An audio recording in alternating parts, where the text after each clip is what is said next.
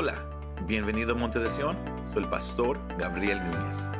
En esta ocasión compartimos un mensaje especial titulado Ladrón, abre la mano. Dios quiere lo mejor de nosotros en toda área, también las finanzas. Espero que este mensaje te anime y te fortalezca.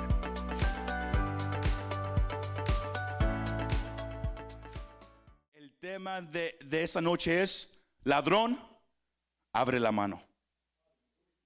Ladrón, abre la mano. Thief, open your hand. Abre la mano. Todos ya están asustados. Ya, se puede mirar que, todos ya dicen, oh, oh.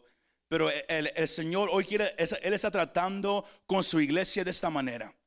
Hemos tocado uh, cómo el Señor ha, llamado a su pueblo. Y cuando yo hablo del pueblo, yo hablo de, de la iglesia, de aquellos que ya tienen hambre de caminar conforme a la voluntad del Señor. El Señor está hablando una palabra que es para ahorita. Hablábamos hace unas semanas la importancia que el Señor ya no quiere fuego inútil. Él ya no quiere adoración que, pensamos que, que, es para Dios, pero no es para Dios. Porque, porque no nos ofrece lo mejor. Llegamos con un corazón todo perverso, todo sucio, todo amargado. Y se lo queremos ofrecer al Señor. Y el Señor dice, yo no recibo ninguna de esa adoración. Es fuego inútil. El Señor reprendió a los sacerdotes, se recuerda. Y también la semana pasada hablamos que el Señor no nomás quiere restaurar adoración pura en su casa. Él no nomás quiere que el pueblo lo busque con todo el corazón, pero Él también quiere hogares restaurados. Él quiere matrimonios fuertes. Él quiere hijos que sean criados en temer al Señor, no al gobierno. En, en querer acercarse al Señor, no en querer buscar un colegio o una educación. Antes que me malentienda, el Señor quiere que el enfoque primario sea Él. Él. Que, que, lo más importante que, que, usted le esté enseñando a sus hijos no sea ver a la escuela, es supérate, haces no, que eso, eso sea importante, pero que lo primario sea primero teme al Señor, corre al Señor. Y, y, y para que usted se lo pueda decir a sus hijos, todo comienza en su matrimonio. Y el Señor corrigió a la nación de Israel en Malaquías capítulo 2 acerca del matrimonio, el divorcio, esa clase de actitud. El Señor está restaurando su iglesia. Y, como, hablamos la semana pasada, el, aquí, aquí la, la, meta aquí en Monte de Sion es Dios primero, luego la familia, luego el ministerio, luego todo lo demás. Porque uno no puede predicar, uno no puede pararse acá arriba, uno no puede ganarse la gente si su hogar está en pedazos. Porque todos usan las excusas, es que yo, yo, yo busco al Señor primero. Dios tiene que ser primario, pero tu hogar es el ejemplo de lo que Dios está haciendo en tu vida. Y por eso el Señor se, lo enfocaba tanto a la nación de Israel. Ahora, el día de hoy queremos tocar este punto. Porque cuando, cuando el Señor, él, trató con esa nación de Israel, que le dieran todo, que lo buscaran de todo corazón. No nomás hablaba de, de, su adoración uh, de lo espiritual, no nomás hablaba de su hogar, pero hablaba de toda área. Y eso incluye el área de finanza. Ahora, en la oración que acabamos de hacer, uh, el Señor puso que, que oráramos en contra de las pre presuposiciones que hay en la iglesia. Si usted no, sabe lo, que esa palabra significa, es que cuando uno entra con, ya un pensar. Yo así creo, na, nadie me cambia. Y eso es bueno si, uh, si usted, ha llegado al entendimiento correcto de la palabra del Señor. Porque aquí hay algunos que quizás dicen, yo no creo en el diezmo o la ofrenda. O yo, yo fui enseñado de una manera. O, o yo creo esto y aquello. El punto aquí no es lo que usted cree. El punto es lo que la palabra dice. Y el, el trabajo de un pastor es de, la manera más fiel, de la manera más sana, presentarle a usted la sana doctrina, lo que la palabra dice. Y ese es, un tema bien vital para hoy en día. Cuando dicen amén. Los que tienen un carro saben que uno puede estar, uno puede manejar su carro y uno está bien feliz, ¿verdad que sí? Pero lo, lo que asusta a muchos es cuando una luz se prende en el carro. Check your engine. Algo está fallando. Se prende la luz y uno dice, oh no. Ahora, depende de la persona. Algunos la luz se prende y dicen, ok, lo voy a llevar para que lo chequeen. Otros dicen, ah, estamos bien. Yo puedo correr 100 millas más. No, no, ahí no hay problema. Yo, yo conozco mi carro. I know my car. Yo y Betsy, ah, ese carro me lleva hasta Los Ángeles en, medio tanque de gas. Estamos bien.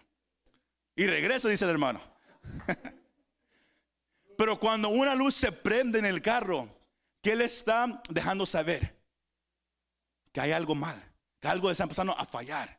Es una luz que nos deja saber, hey, chequea esto, check this. Algo no anda bien. Ahora, lo, mismo sucede cuando usted chequea su actitud hacia el dinero. La manera que usted mira el dinero es una luz espiritual que indica en dónde está usted en su desarrollo espiritual. Cómo se mira el dinero. Cómo se trata al dinero. Y eso era lo, que el Señor, él, quería que ese pueblo supiera. I have a picture up there. Tu nivel de seriedad espiritual y desarrollo se mira en tu chequera. ¿Cuánto has crecido espiritualmente? ¿Cuánto has madurado? ¿Cuánto has desarrollado? Se nota en tu chequera, en your checkbook. Ahí se nota. Ahí se nota cuánto tú has crecido. Porque si miramos el versículo 7 en Malaquías 3, miramos que el Señor después de hablarles a ese pueblo, luego llega a este punto. Porque el pueblo había fallado en, el área espiritual, había fallado en, su hogar y, ahí también estaba fallando en lo económico, en todo lo material. Él dice, desde los días de sus padres se han apartado ¿De qué? De mis estatutos. Sino aquí miramos que lo, que lo que el Señor va a presentarles a ellos es algo que Él ha dejado que se tiene que seguir. No es una sugerencia, como muchos hoy lo enseñan. No es algo que, que, ya no existe porque esto y aquello se, se terminó. No, es un estatuto. Y no lo han guardado. Pero el Señor es su gran misericordia, como dice Lamentaciones 3:22, nuestro Dios es grande en misericordia. Él quiere que el pueblo siempre, que, el, cristiano, el, hombre, la mujer, el joven, siempre regrese a Él. Nuestro Dios es un Dios de amor, un Dios misericordioso y un Dios que es lento para la ira, pero grande en misericordia. Y él, estaba mostrando misericordia a este pueblo de Israel. Porque él, él les dice, vuelvan a mí y yo volveré a ustedes. Si vuelven a mí, yo volveré a ustedes. Ellos estaban alejados. Y cuando alguien está alejado de Dios, se nota en toda área en tu adoración, en tu familia, en tus finanzas. Todo se nota en toda área cuando alguien no está caminando bien con el Señor. Juan 14, 21 dice, el que tiene mis mandamientos y los guarda, ese es el que me ama. No el que viene a la iglesia, no el que se sienta, no el que, no el, no el que levanta las manos y dice, Señor, yo te amo. No, no, no. Es el que tiene la palabra del Señor, sabe lo que está escrito ¿Y qué? Y lo guarda. La obedece. Para hacerlo más simple. Lo guarda. Ese es el que me ama. Y el que me ama será amado por mi Padre. Y yo lo amaré y me manifestaré a él. La presencia del Señor no viene a cualquier lugar. Su presencia no habita en cualquier lugar habita solamente con aquellos individuos, aquellos grupos que de verdad aman al Señor y se nota por cómo tratan su palabra y cómo la obedecen. Todos están conmigo todavía esta noche. Esto es más una fundación para, para, para que cuando lleguemos al punto principal usted lo pueda recibir. Que si tú de verdad amas al Señor, tú sabes lo que su palabra dice y lo quieres obedecer.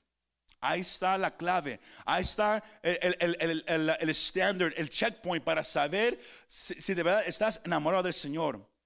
Si, tienes sus mandamientos y los guardas, lo obedeces. Ese es el, que ama al Señor. Esa persona ama al Señor. Y, y es amada por el Padre y el Señor se manifiesta a esa persona. Pero algo estaba pasando aquí. Ellos estaban alejados en su rebelión. Ellos estaban apartados en sus pecados. Y ellos habían llegado a un lugar de obediencia incondicional. Dios quiere que ellos regresaran a un lugar de obedecer, a una devoción completa. Cuando uno entiende cuánto Dios lo ama, uno no va a tratar a Dios descuidadamente. Todos agarraron esa parte. Cuando alguien de verdad llega a entender cuánto Dios me ama, uno no lo va a tratar como basura. Uno no, no va a tratar su palabra como cualquier cosa. Cuando uno de verdad llega a entender el amor de Dios hacia la persona, que Él dio su único hijo. Para que ustedes estuviéramos sentados en un lugar como esto, aprendiendo de su palabra un jueves por la noche. Cuando lleguemos a entender cuán grande es el amor de Dios, Pablo lo dijo de una manera increíble en Romanos, que nunca vamos a poder entender qué, tan alto o bajo o ancho o profundo es el amor de Dios hacia nosotros. Pero cuando alguien llega a entender un poquito, no va a tratar a Dios descuidadamente. La pregunta que yo le quiero dar en este momento es cómo has estado tratando a Dios tú mismo. ¿Qué dicen tus acciones de cómo tú amas a Dios? Porque el Señor está refinando a su iglesia. Él no va a ser una iglesia conforme a la visión de un pastor. El, pas- el Dios le, da al pastor una visión de lo que Él quiere que la iglesia sea. Y es el trabajo del pueblo obedecer el mandato del Señor. Él está refinando su iglesia. Él está sacando a un lado las opiniones humanas. Él está sacando a un lado, es que yo creo esto, yo pienso de esa manera. Y dice, no, no, no, mi palabra es la, la palabra máxima, la autoridad máxima. Y yo creo eso, iglesia. Yo no, sé si, ah, si usted lo cree. Pero el pueblo estaba alejado.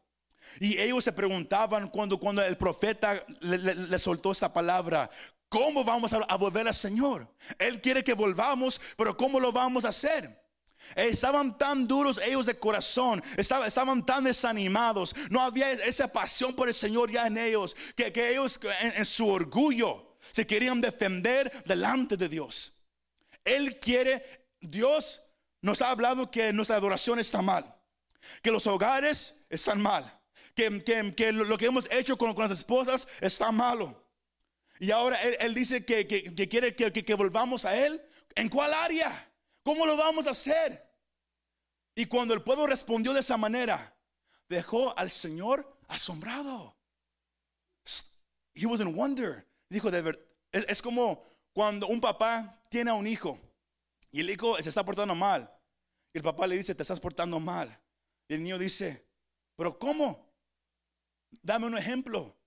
Y el papá dice, ¿de veras quieres, que te dé un ejemplo? ¿Really? ¿De veras? Y uno saca la lista bien grande, ¿verdad que sí? De, todo lo que hace. El Señor dijo, ¿de veras? ¿Cómo va el hombre a robar a Dios? Eh, eh, no es tanto una pregunta como una, declaración de asombro. El Señor, Él estaba di- diciendo al pueblo, ¿robará el hombre a Dios? ¿Tú crees que, que andas bien cuando me estás robando?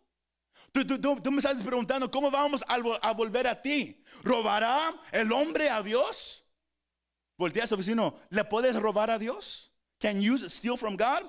¿Le puedes tú robar a Dios? Antes de seguir, es bien importante saber una cosa, iglesia, que Dios no, no necesita dinero de nadie. Eso es bien importante que todos sepamos. Dios no necesita dinero de nadie porque todo lo, que se ha creado en el universo le pertenece a Él. Salmos 24, 1. David dijo que todo lo creado le pertenece a Dios. Todo, pequeño o grande. Lo que se ve y, lo que los ojos humanos no pueden ver, todo le pertenece a Dios. La ropa que usted tiene puesta le pertenece a Dios. Su dinero le pertenece a Dios. Su carro le pertenece a Dios. Su casa, su apartamento, su cuarto, todo le pertenece a Dios. No se me enoje. Todo le pertenece al Señor. Pero ellos le estaban robando al Señor. Y ellos hicieron la pregunta, ¿cómo? Y el Señor dice, ¿de veras? ¿Are you serious? ¿De veras? ¿Cómo, me está robando de esa manera? En los diezmos y las ofrendas. El Señor había dejado algo para el pueblo de Israel. Y ellos venían. Ellos, el Señor les mandó, sin meterme tanto, porque estos son estudios profundos. Pero, pero para que usted lo entienda, el Señor le, mandó a Israel que, ellos le, dieran las premisas de muchas cosas. Los diezmos de, su, fruto, de su cosecha, de su ganado, de, varias cosas. Pero cuando alguien está alejado de Dios, cuando alguien no quiere nada con Dios, ¿qué pasa? No le importa lo que, lo que está escrito. Y el pueblo empezó a llegar, no con, no, no con el diezmo que el Señor mandaba de todo, llegaba nomás con un poquito de lo que Dios había demandado. Con un poquito solamente. Dios, Dios demandaba el diezmo, que es una décima parte de, lo que tienen. Pero ellos, no llegaban con el diezmo, llegaban con un por ciento o dos por ciento. Llegaban nomás con poquito. Ahora todos están empezando a sudar porque ya saben para dónde vamos. Pero ellos estaban actuando incesantemente. Dios los llamó rateros, ladrones, porque ellos tenían posición ilegal de lo que le pertenecía a Dios. Como dije, todo lo que tenemos le pertenece a Dios. Sino cuando alguien no le da a Dios, no le está dando lo que es de Dios. Sino en esencia es un ladrón. Es un ratero. Como dije, el dinero de ustedes es de Dios. Todo lo que tenemos es de Dios. Nadie puede decir, my money, mi dinero. Right? Nadie, no one. Nadie puede decir, mi troca, my truck. Nadie. Todo le pertenece a Dios. La iglesia primitiva en hechos lo entendía al punto de que ellos vendían sus casas vendían sus posiciones, sus posesiones. ¿Para qué? Para ayudar al necesitado. Ni, les voy a hacer esa pregunta a ustedes. Pero ellos tenían posición ilegal de lo que le pertenecía a Dios. that picture, please. Dios los llamó a dar diezmo y ofrenda. Hay, pasajes que, que, usted puede leer en su casa. Pero a la persona, darle a Dios el diezmo de todo lo que él había proveído. Cuando alguien le da a Dios diezmo y ofrenda, la persona está reconociendo, número uno, la soberanidad de Dios en su vida, que Dios está sobre todo. Todos agarramos aparte. Cuando usted le, le, da a Dios diezmo y ofrenda, usted le está diciendo a Dios, tú eres soberano sobre todo lo que yo tengo. Tú eres sobre todo. Tú estás sobre todo. You are over everything. Tú, Señor, no yo. Pero no para ahí. Es una expresión de gratitud hacia el Señor. El darle al Señor diezmo y ofrenda es una expresión de que, Señor, tú has proveído para mí. Tú me has cuidado. Y por eso yo vengo con gozo y te doy esto que tú demandas de mí, Señor. Y no para iglesia. Cuando alguien da diezmo y ofrenda, es una demostración de fe de que, el Señor seguirá proveyendo. El diezmo de la ofrenda al Señor, tú estás sobre todo, tú eres soberano. Gracias por darme de comer, por darme un trabajo, por darme comida. Gracias, Señor. Y a, la persona dar a Dios diezmo y ofrenda, también está diciendo, Señor, tú, sabes que todo lo que tengo, tú sabes toda mi necesidad, pero yo sé que tú cumples tu palabra. Y yo sé que al yo darte esto, tú me vas a, seguir proveyendo. Muy poquitos amenes en esa parte. El Señor dice, ladrón, abre la mano. Suena duro, ¿verdad que sí? ladrón, abre la mano. Y esa es la, clave número uno, the, first, key. Tenemos tres esa noche. Este pueblo no le estaba dando a Dios todo lo que él demandaba. Si él, si él demandaba 10%, ellos nomás le daban un por ciento. Venían con poquito y querían que Dios lo recibiera. Quizás con, excusas, es que Señor, tú sabes mi condición. Tú sabes que todo lo, que tengo que pagar, todo lo que está pasando ahorita, eh, este año no hay tanto ganado, este año no hay tanta cosecha de manzana. Tú sabes, Señor. Pero venían y le ofrecían lo peor. No lo que Dios demandaba, lo peor. Venían con la mano cerrada. Un tacaño no quiere abrir la mano. ¿Cuántos de ustedes conocen a un tacaño? No levanten la mano, por favor. No, no levanten la mano. ¿Cuántos conocen a un tacaño? A, un tacaño. Los tacaños les cuesta. Usan la excusa, es que estoy guardando. Es que tenemos que ser sabios. We gotta be wise. ¿En qué gastamos todo? Pero un tacaño, por eso usamos esa foto, un tacaño no quiere abrir la mano. Dios dice, ladrón, abre la mano. Abre la mano. Ellos tenían la mano cerrada. ¿Sí, está conmigo esta noche todavía? Se, lo quiero hacer un poco para, que no esté tan serio en esta noche. Pero ellos, ellos estaban en un estado con el puño cerrado, con la mano cerrada. Estaban llenos de, de orgullo, enfocados solo en sí mismos. Y ellos pensaban que ellos podían engañar a Dios en no darle todo. Como muchos hoy en día. Llegan y no le dan todo a Dios. Sea en su adoración, sea en su hogar y aún en sus finanzas. No le dan todo a Dios y quieren que Dios los bendiga. Quieren que Dios esté, que Dios manifieste su presencia con ellos. Cuando dijimos en el versículo 7, que cuando tú regresas a Dios, Él regresa a ti. Y Él se manifiesta en tu vida. Ahí está la bendición. Que Dios está contigo. Dios no está con los desobedientes. así estaba esta nación con la mano cerrada. Dios les había proveído. Pero ellos, ellos por ser tan tacaños, no querían abrir la mano. Les costaba. Les costaba abrir la mano amaban más lo que tenían. No querían nada con Dios. No les importaba lo que Dios estaba diciendo. Su, su manera tacaña demostraba que su corazón estaba lejos de Dios. Voltee a que esté más cerca de usted, dígale, escucha un poquito. Escucha un poquito. Listen a little bit, brother. Listen. Escuchen un poquito.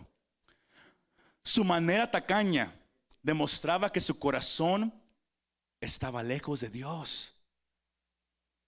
Piensa, piensa usted en su vida ahorita, no nomás en el área de finanzas, en toda área de su vida. ¿Le estoy dando a Dios todo? ¿O estoy siendo tacaño en, en ciertas partes? Piénselo.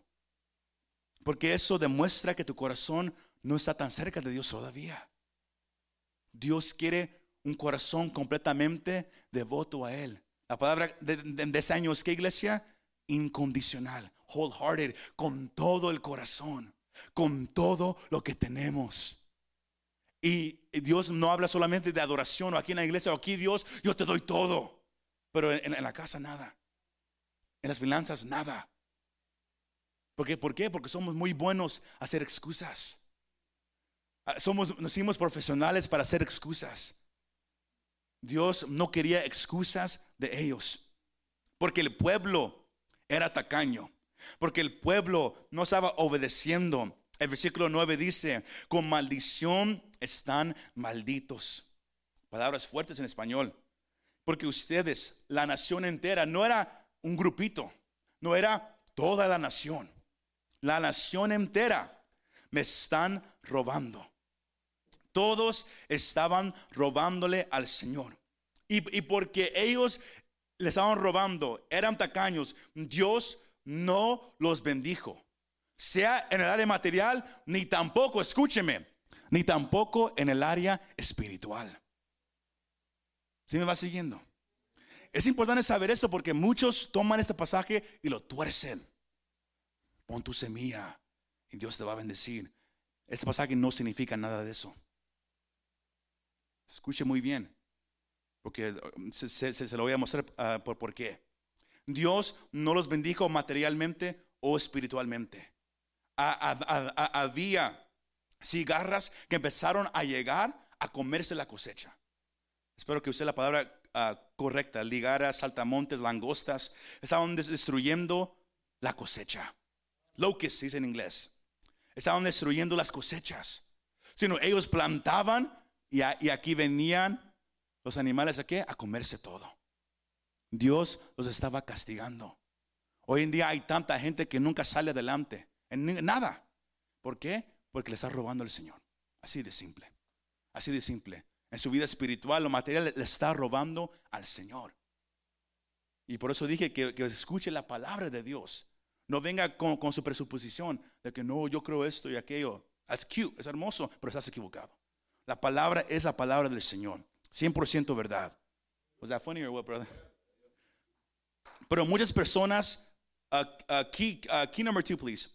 Muchas personas con problemas financieros no hacen lo más importante primero, que es obedecer y honrar a Dios con sus recursos. Eso es lo más importante, que obedezcas al Señor y que lo honres con lo mejor de todo.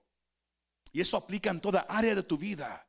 No nomás lo, lo- financiero, aplica en tu adoración, aplica en tu hogar, que le des a Dios lo mejor, que lo obedezcas y lo honres con todo lo que tienes.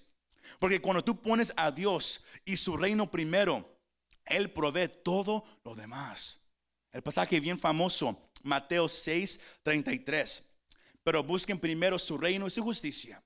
Y todas esas cosas les serán añadidas. Esas son palabras del Señor Jesucristo hablando. Porque Él dijo, yo sé que, que ustedes, que ustedes ah, tienen que comer todos los días. Yo sé que, que se preocupan por, por la ropa, por el trabajo, hoy en día por el carro, por la transportación, por todos los gastos que hay en este mundo. El Señor dice, yo sé que se preocupan por eso. Pero primero obedezcan mi palabra. Busquen mi reino, mi presencia. Y yo cuidaré de ustedes. Qué promesa tan hermosa del Señor. Que si tú buscas primero al Señor, a obedecerlo, a darle lo mejor a Él, Él cuidará de ti. Si está conmigo en esa, esa noche, Él cuidará de ti, iglesia. Ahora, por eso el Señor hace uno de los únicos versículos en toda la Biblia donde el Señor hace una invitación especial. El versículo 10, si me quiere seguir. Traigan. ¿Traigan qué? ¿Cuál es la segunda palabra en el versículo? ¿Qué? ¿Traigan qué? ¿Una parte? ¿Traigan la mitad? ¿Traigan tres cuartos? Dice, traigan todo el diezmo al alfolí para que haya alimento en mi casa. Recuerde, cuando alguien lo da, es para el Señor. La gran excusa que hay hoy en día es que yo no doy a una iglesia porque los predicadores, los pastores estafan a la gente, se compran carros, hacen todo eso y aquello. Y es la misma gente que va y compra en Amazon. Y Bezos ahí está bien rico, rico. Y la gente no, no, no se enoja de eso, ¿verdad que no? Yo no doy, yo, yo no voy de iglesia, porque ¿para qué? Eh, la iglesia no, no, no lo ne- necesita tampoco de mo. Tan- Tampoco tus zapatos, tampoco no es tanta una necesidad, ¿verdad que no? Sí me va siguiendo. Muchos usan excusas que no tienen sentido. Eh, No, es que lo van a malgastar, esto y aquello y aquello. Y uno va a bancos como sale ahorita en las noticias, como los bancos han malgastado el dinero de la gente. Los bancos. Y la gente ni se enoja. Dicen, oh, pobrecitos. ¿Sí me va siguiendo? Excusas que no sirven. Échale más. Excusas que no sirven, iglesia. No sirven. Pero por cuál razón yo, yo, yo, les digo esto.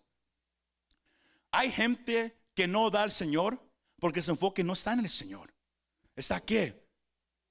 En hombres, en noticias que han salido. ¿Ha, ha- ha habido pastores que, que- que han estafado? Sí. ¿Ha habido gente que, que se roba el dinero de la iglesia? Sí. Sí sucede. Pero siempre recuerde, el Señor los juzgará a ellos. Lo que usted le da ¿Es para quién? ¿Para la casa de, la hermana Elvira? No. ¿Es para quién? ¿Para la casa del, hermano Enoch? Tampoco. Es para que haga alimento en mi casa, dice el Señor. Cuando usted se lo da, es para el Señor. La gente que, que lo malgaste, la gente que se lo robe, un día estará delante de Dios y Dios los, los juzgará a ellos. Usted déselo solamente al Señor. Con su mirada en el Señor. Su corazón en el Señor. Su enfoque, todo lo que tiene en el Señor solamente. Por eso Él dice, traigan todo al alfolí. Que, es, eso, es una manera para decir una casa de, de tesoro. Para que haya alimento en mi casa. Y luego hace algo muy interesante. Y pónganme ahora a prueba en esto. Es una invitación para la persona. Trae tus diezmos. Trae toda tu ofrenda. Todo tu diezmo. Trae todo y pruébame en esto, dice el Señor. Test me. Y el Señor casi nunca dice eso en la Biblia. Casi nunca. Por eso es uno de los pasajes. Y es por eso que, que muchos toman ese pasaje y lo tuercen. Porque dicen, oh, uh, pon tu semilla de fe. Oh, put, put- put- uh. Y, da 100 dólares. Y el Señor te va, a mandar 100 bendiciones. Da 20 dólares. Y eso, te, va, a- mandar un chocolate. Traes, da mil dólares. Y Él te va a dar un carro nuevo. Así hablan gente. Porque han tomado esto y lo han torcido. El Señor aquí nunca promete bendición material. Nunca. Mire el pasaje. Si no les abro, ¿qué? Las ventanas de- de- del banco, las ventanas de los cielos. Y derramo para ustedes, ¿qué? Dinero, carros, casa. Bendición hasta que sobreabunde. ¿Se me va siguiendo? Él nunca promete bendición material. Todo lo que Señor promete es bendición espiritual. Muchos me dicen, ¿de dónde, de dónde sacaste eso? Efesios 1.3. Efesios 1.3. I think I have, it on there. I had it towards the end. Pero Pablo dice, bendito sea el Dios y Padre de nuestro Señor Jesucristo, que nos ha bendecido con toda bendición espiritual en los lugares celestiales en Cristo. Es importante, iglesia, que, que, que usted y yo sepamos que usted es un cristiano bendecido. Porque Dios está contigo. Él te quiere cuidar. Él quiere proveer para ti. Él te quiere usar. Pero toda bendición que está en el lugar celestial en Cristo es para todo cristiano.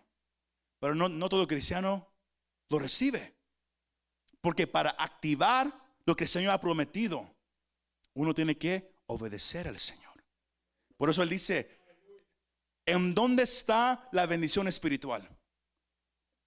La respuesta está en el versículo. ¿En dónde está la, bendición espiritual? ¿Aquí en la tierra? ¿En el banco? ¿En la iglesia? ¿En dónde está? En lugares celestiales. ¿Y qué dice el, el versículo 10? uh, Malaquías 3:10. ¿Se lo pueden- se lo pueden poner una vez más? Dice, si no les abro, ¿qué? Las ventanas de dónde? De los cielos. Y derramo sobre ustedes bendición que sobreabunde. Todos miraron eso. La bendición es espiritual, iglesia. Todo lo que Dios Él quiere hacer, Él derrama sobre quién? Gente que lo obedece, que confía en Él. Si te sientes alejado, bien, bien, bien, bien desanimado, como que Dios no está conmigo, voy a la iglesia y no siento nada, man, adoro nada, nada. ¿Por qué? Tu corazón está lejos de Dios. ¿Por qué? Porque no lo estás obedeciendo. Juan 14, 23, eh, el primer pasaje que leímos, el Señor dice, el que obedece la palabra es el que me ama. Y el que me ama, mi Padre lo ama.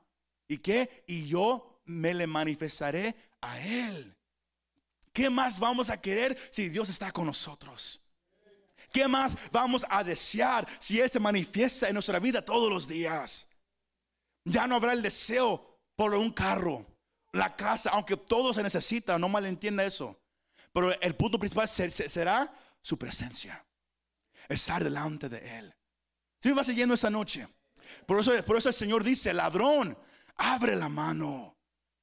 Dame lo que está en tu mano y yo te daré algo mejor. Si me vas siguiendo? Es un cambio, es un exchange, un cambio. Tú le das lo que Él pide y Él te da más de lo que tú te has imaginado. Piénselo. ¿Vas a, seguir siendo un tacaño? Se lo digo con mucho respeto. ¿Vas a seguir, siendo un tacaño o vas a abrir la mano? ¿La vas a abrir o, la vas a tener cerrada? La bendición que Dios te ha prometido, ahí está. Pero ¿quién abre la ventana del cielo? No somos nosotros, es Él. Y Él abre cuando alguien lo obedece. When cuando tú lo obedeces. Cuando tú le dices, Señor, yo confío en ti. Porque el problema que hay hoy en día es, que todos dicen, no, es que el diezmo y la ofrenda, eso ya no existe. Eso fue la, ley de Moisés. Eso es mentira. Se, lo dio Dios a Moisés y, le puso una ley, sí. Pero el diezmo y la ofrenda existían antes de eso. En Génesis. Un, pasaje que, todos ah, se, lo saben, se lo voy a dar, no lo vamos a leer. Génesis, el capítulo 14, versículos 18 al 20, cuando Abraham se presenta con un personaje bien misterioso llamado Malquisedec, y él le da un diezmo, le da ofrenda, lo bendice. Miramos cómo Jacob le prometió a Dios que si tú estás conmigo, yo te daré un diezmo de todo lo que tengo. Eso ya existía antes. Y usted puede decir, pero nunca se menciona en el Nuevo Testamento, porque hay pastores y, gente en YouTube que, que dice, no, es, mentira, es gente que nomás que, que, te quiere sacar el dinero. Y dice, es la gente misma que es tacaña. Los tacaños hablan de esa manera. Así de simple. ¿Por qué? Hebreos capítulo 7, versículos 5 al 9. El escritor dice esto. Y en verdad, los hijos de Leví que reciben el oficio de sacerdote tienen mandamiento en la ley de recoger el diezmo del pueblo, es decir, de sus hermanos, aunque estos son descendientes de Abraham. Aquí no menciona Moisés para nada. Pero aquel, escuche, pero aquel cuya genealogía no viene de ellos, recibió el diezmo de Abraham y bendijo al que tenía las promesas. Y sin discusión alguna, el menor es bendecido por el mayor. Aquí, ciertamente hombres mortales reciben el diezmo, pero allí los recibe uno de quien se da testimonio de que vive. Y por decirlo así, por medio de Abraham también le vi que, recibía diezmos, pagaba diezmos. Abraham le ofreció a Malquisedec diezmo y ofrenda. Hebreos capítulo 5, el capítulo 7.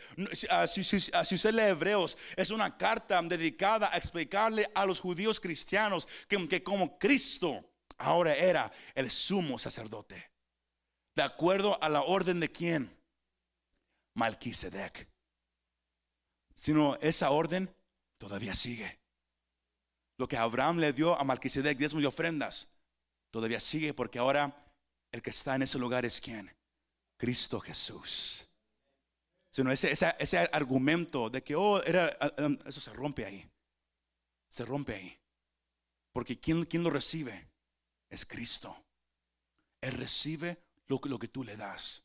Y Él abre las ventanas del cielo para bendecirte con cada bendición espiritual que está en los cielos. ¿Cuántos dicen amén? Para cerrar, con todo esto, tristemente, iglesia, si uno se pone a leer las estadísticas, la iglesia local, hablando de las iglesias de, tamaño regular, solo el 20% de, los, de, los, que van a una iglesia son los que dan. Y, de, los que dan, eh, el promedio de ellos solo da menos de 3%. Y si eso está pasando ahorita en la iglesia en general, por eso el Señor no se ha movido como Él, se quiere mover. Porque hay una iglesia que le está robando al Señor. Robando. Por, cualquier razón, es que yo no creo eso. O es que el Señor sabe mi condición. Él sabe que, que, apenas alcanzo cada semana o cada mes a, hacer los pagos. Todos tienen esa clase de mentalidad y, y como humano es entendible. Pero cuando se trata de lo espiritual, es una señal de incredulidad. Porque ¿quién provee para nosotros? Todos decimos Dios, pero sus acciones dejan saber quién de verdad provee. ¿Es Dios o son ustedes? Hoy en día muchos se van de busca de, trabajos. Van y buscan dos, tres, cuatro, cinco y seis. Se gastan toda su vida trabajando duro para obtener algo que se va a quedar aquí en la tierra. Cuando Dios dice, dame lo que yo demando y mira cómo yo te voy a cuidar. Es la promesa de Dios. Mira cómo yo abriré las ventanas del cielo. Aquí en ese lugar hay, ha, habido parejas que, que, me han hablado ese último año y medio de cómo desde que ellos han empezado a creer la palabra y a darle al Señor, cómo Dios ha cuidado de ellos. Y, yo más digo, aleluya, ¿por qué? Porque Dios es fiel a su palabra. Él es fiel a su palabra. Se me va siguiendo. La, la, cosa aquí es, si tú estás dispuesto a creerlo. Últimas, ah, tenemos, tenemos dos imágenes. The first one el principio de dar. Ah, si usted en su casa, 1 de Corintios, el capítulo 16. Pablo, él deja, él, él da cómo debemos de darle al Señor. 1 de Corintios, el capítulo 16, versículos 1 y 2 dice, ahora bien, don't put it up there.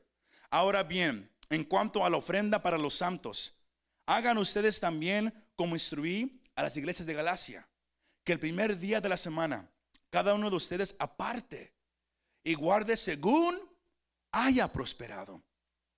Para que cuando yo vaya, no se recojan entonces ofrendas. Pablo, él dice que cuando alguien le va a dar al Señor, hay una manera para hacerlo. Se hace de la misma manera regularmente. Por, eso la primera palabra es, ah, se hace ah, periódica. Se, se, realiza en periodos regulares. No es que yo doy una semana y luego ya no doy por cinco meses. Es algo regular. Pablo dice, tiene que ser planeado. Uno ya tiene que pensar qué le, qué le voy a dar al Señor. No es por impulso, como hoy en día hacen muchas iglesias. ¿Cuántos de 100? ¿Cuántos de 200? Nadie dice nada. No nos vamos a parar hasta, que alguien lo recoja. Dios te quiere bendecir. ¿Y, ¿Y qué? Los están forzando a dar. Eso bíblicamente está equivocado. Uno tiene que llegar con, ok, Señor, hoy yo te daré esto. Se me va siguiendo. Proporcionalmente. Uno no, ah, yo no voy a dar igual como la hermana. Yo no voy a dar igual como, a algunos de aquí. ¿Por qué? Cada, quien aquí gana diferente. Cada quien aquí hace, dinero diferente. Señor Pablo dice, da conforme a lo que Dios te ha dado. Se me va siguiendo. Nunca te compares con el que esté a tu lado. Si el que está, el, que está a tu lado, él, escribe un cheque con, seis ceros y tú, y tú nomás escribes un cheque con, con uno, un dólar, está bien. Es lo que tú le vas a dar al Señor. No te compares con nadie. Y es en privado. No, no es que, oh, pastor, yo doy a 100. Y todos dicen, oh, qué dadivoso es el Señor, el hermano de la hermana. Eso también está equivocado. Todo se hace en privado. Porque recuerden, no es para la iglesia, no es para nosotros, es para el Señor. Es para el Señor. Por eso en las iglesias se acostumbran a dar los sobres o se lo pone y más, eso es lo que yo le voy a dar al Señor. Pero le tienes que dar todo lo que Él demanda de ti. La cantidad es, diferente para cada quien, pero debe de ser todo. Todos lo agarraron. Unos están asustados, unos ya tienen sueño, no se preocupe, me, quedan seis páginas más. Ya vamos. Pero también Pablo dice en 2 de Corintios, that, that next picture, Segundo de Corintios, el capítulo 9, para, para, que, lo lea en su casa, yo nomás le voy a leer a tres versículos 6 al 8 que dice, pero esto digo, el que siembra escasamente, escasamente también segará. Y el que siembra abundantemente, abundantemente también segará. Que cada uno dé como propuso su corazón, no de mala gana, monte de Sión, ni por obligación, porque Dios ama al que da con alegría y Dios puede hacer que toda gracia abunde para ustedes, a fin de que teniendo siempre todo lo suficiente en todas las cosas, abunden para toda buena obra. Muchos dicen, pero es que 10% es mucho. Yo no creo en dar el diezmo. Pablo aquí nunca menciona el diezmo. Porque para ese entonces en el Nuevo Testamento esto va a asustar a muchos. Para ahora en el Nuevo Testamento ellos ya no daban el 10%. Para ellos el 10% era lo mínimo. Lo mínimo, lo mínimo. Hoy en día en las iglesias uno hasta cuenta los, los pennies. Ok, Señor, eso es para ti. Y ahí se queda. Cuando Pablo dice, el que siembra escasamente, el Señor te va a dar escasamente. Pero el que da abundantemente con qué? Generoso al Señor, Él también se lo da igual. Pablo dice, cuando des, hazlo de la manera generosa. Dar más en lugar de menos. Dalo libremente, no por culpa o manipulación, como dije. No porque alguien te está haciendo sentir mal del púlpito. Por eso nosotros aquí acostumbramos saque su ofrenda. Si usted nota, no, no tomamos mucho tiempo en la ofrenda. Porque lo que usted va a dar, usted lo va a dar. Aquí yo no vengo a convencerlo para, para nada. El Señor, ese me va a suplir cualquier necesidad que está en esa iglesia. Siempre. Pero cada quien lo tiene que dar generosamente, libremente y alegremente. Hoy en día, los más felices que quedan en la ofrenda son quién? Los niños. Corren al frente. ¡Woo! Los, adultos, como lagartijas, dicen, ah, ¿por qué? Porque tienen su sobre, tienen su dinero, su cheque con, el puño cerrado. Y van, miran a las hermanas que están frente y dicen, mm", lo ponen. He mirado algunos, lo ponen, se quedan ahí. No lo quieren soltar, les duele. Si, usted, si a usted le duele, mejor no dé todavía. Porque usted no ha entendido que el Señor merece lo mejor. Por eso, Monte de Sion, ladrón, abre la mano. Ahora entienden eh, por qué así se llama el tema. Abre la mano. Cuando tú abres la mano, el Señor abre su mano. Cuando tú la cierras, Él dice, yo también la cierro. Ese es un principio bíblico. El que lo hace escasamente, recibe escasamente. El que lo hace generosamente, recibe generosamente. El 10% debería de ser realmente el comienzo, lo más básico. Ah, todos comenzamos al 10%. Porque, porque la iglesia primitiva siempre daba más. Como dije al comienzo, vendían sus casas, vendían sus posiciones. ¿Para qué? Para ayudar al necesitado. Cuando usted un día sienta, ¿sabes qué? Siento vender mi casa para dársela al Señor. Usted ha entendido lo que es dar. Y como aquí nadie yo soy el ejemplo. Como nadie está dispuesto a vender una casa todavía, todos tenemos que aprender todavía. Todos tenemos que aprender a abrir la mano. Voltee al, que está solo y dígale, como que la mano todavía está, todavía está cerrada. Abre la mano. Open up your hand. Open up your hand. Abre la mano. Abre la mano. Lucas 6, 11 dice, por tanto, si no han sido fieles en el uso de, las riquezas injustas, ¿quién les confiará las riquezas verdaderas? Es un ejemplo que dice, si tú no puedes cuidar lo que casi no es importante, como que el dinero, casa, carro, si no eres fiel con todo eso, ¿cómo puede Dios confiar en ti para darte lo espiritual? Para darte un don especial, para bendecirte. Si, si, si, si tienes lo material, y estás aferrado, agarrado con un puño, como un tacaño, agarrado de todo eso. ¿Cómo te puede dar el Señor las riquezas verdaderas? Última clave, uh, point number three, please. Dios no promete darte riqueza terrenal, Él te bendice con su bondad. Es la parte que yo, uh, que, que yo quiero que ustedes sepan. Lucas 6, 38, último versículo de esta noche.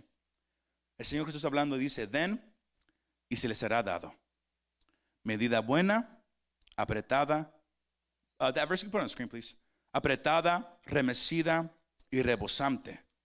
Vaciarán en sus regazos, porque con la medida con que midan, se les volverá a medir. Si no ladrón, abre la mano. Monte de Sión, abre la mano. No porque yo soy el dinero. Dios quiere bendecir a su iglesia.